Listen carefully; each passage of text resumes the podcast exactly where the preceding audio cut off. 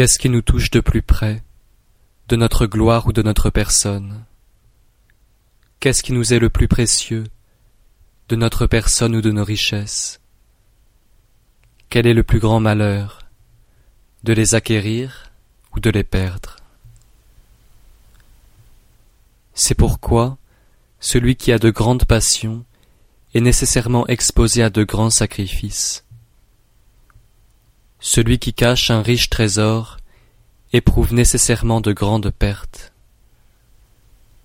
Celui qui sait se suffire est à l'abri du déshonneur. Celui qui sait s'arrêter ne périclite jamais. Il pourra subsister longtemps.